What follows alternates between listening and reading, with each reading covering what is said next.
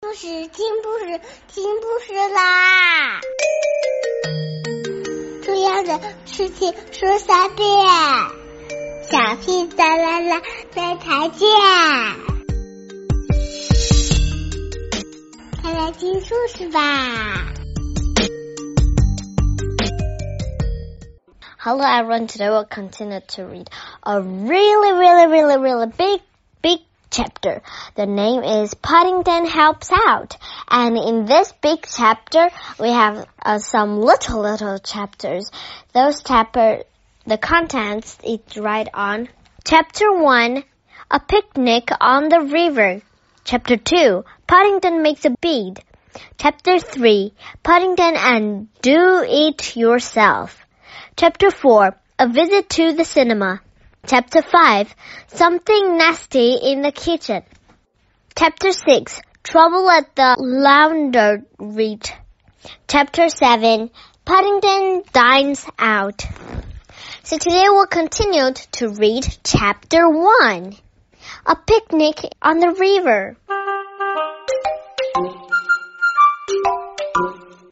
Let's begin. Paddington sat up in bed with a puzzled expression on his face. Happenings at number 32 Windsor Gardens, particularly breakfast, always followed a strict timetable and it was most unusual for anything to waken him quite so early. He took a careful look around his room, but everything seemed to be in its place. The photograph of his Aunt Lucy, taken shortly before she entered the home for returned Bears in Lima, was on the table beside the bed along with his jar of special marmalade and several other items.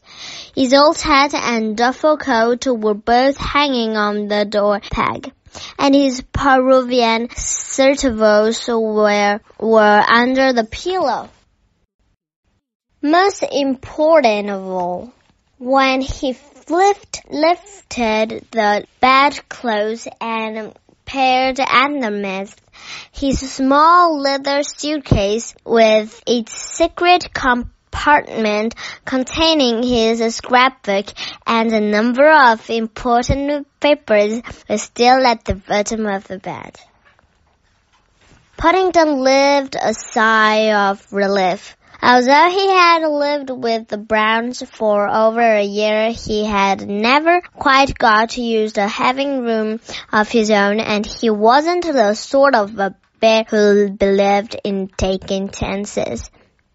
It was at the, that point, just as he was absent immediately, dipping his paw into the marmalade jar before going back to sleep, that Paddington pricked up his ears and listened.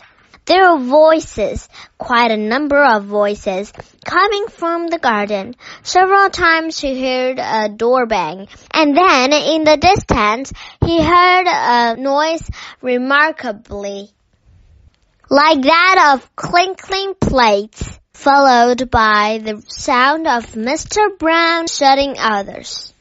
Paddington scrambled out of bed and hurried across the room to the window. It sounded most interesting and he didn't like to think he might be missing anything.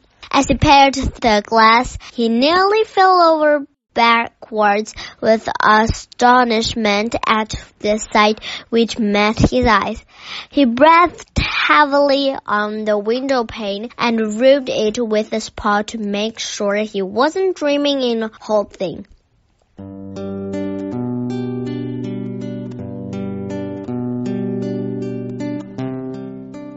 For there, on the lounge outside, all the Brown family, Mr. and Mrs. Brown and Jonathan and Judy, were gathered round a large wicker basket.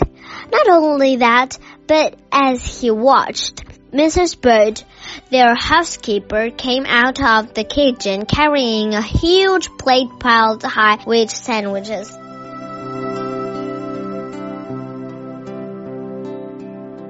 Paddington climbed off the window sill and hurried downstairs. It was all very mysterious. It definitely needed investigating. Trust Paddington, said everyone as he came through the kitchen door just as they were shooting the lid off the hamper.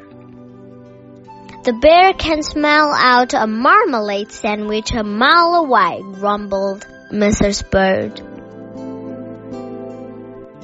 Honestly, said Judy, waving her finger at him. It was meant to be a surprise. We get up especially early.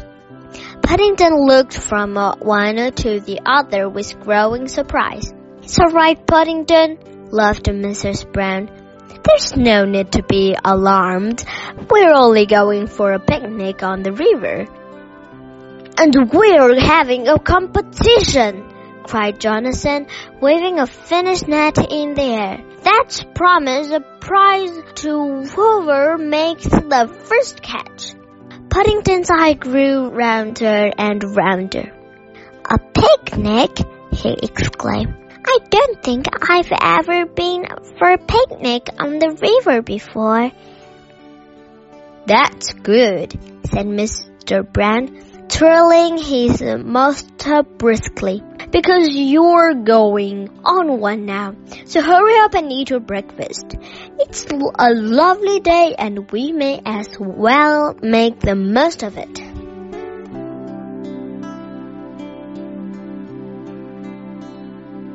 Paddington needed to second the. And while the Browns were busy packing the rest of the picnic gear into the car, he hurried back indoors where his breakfast was waiting. He liked doing new things and he was looking forward to the day's outing. One of nicest things about living with the Browns was the number of surprises he had.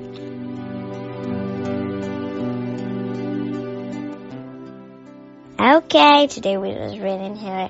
I wish you have a good night and have a good dream. Bye.